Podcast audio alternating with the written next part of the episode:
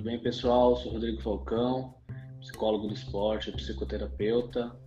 Estamos aqui retornando depois de um tempo sem gravar e hoje vamos falar sobre aposentadoria precoce, mais especificamente de casos de brasileiros do voleibol, Douglas Souza e Natália Zílio, e também sobre a tenista Ash a desistência dos dois primeiros com relação à seleção brasileira, devido às rotinas, o cansaço, o estresse.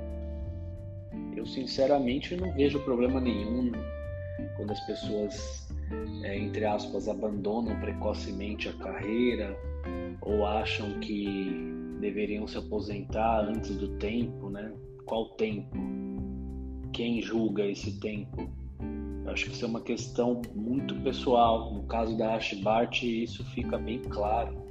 Ela demonstra que tem outros objetivos na vida, que já alcançou tudo que ela podia, que ela gostaria, um tênis profissional, por exemplo. Existe muita renúncia, existe é, renúncia da família, renúncia do convívio com os amigos, renúncia até sem saber, mas de etapas do desenvolvimento emocional. Muitos atletas passam por isso de alguma forma. Tem que amadurecer mais rápido, entre aspas, né? Os atletas renunciam, inclusive, a uma boa escola.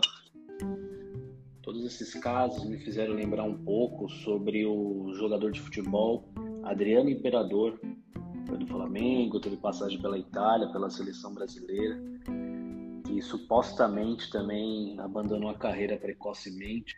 Ele mesmo já comentou em momentos diferentes, é, entrevistas, que ele passou por problemas psicológicos sérios, né, com a perda do seu pai, problema com a fama repentina. Então tudo isso traz repercussões emocionais, né, para quem, como eu tentei dizer antes, pulou etapas do desenvolvimento para seguir a carreira esportiva.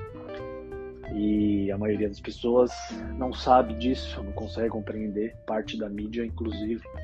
Eles observam glamour, o mundo das celebridades, esse mundo das estrelas.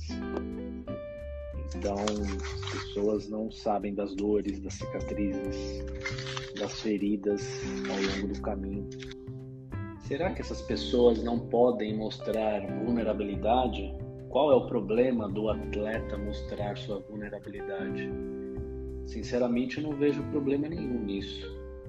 Os atletas são pessoas, são seres humanos. Eles podem e devem mostrar vulnerabilidade.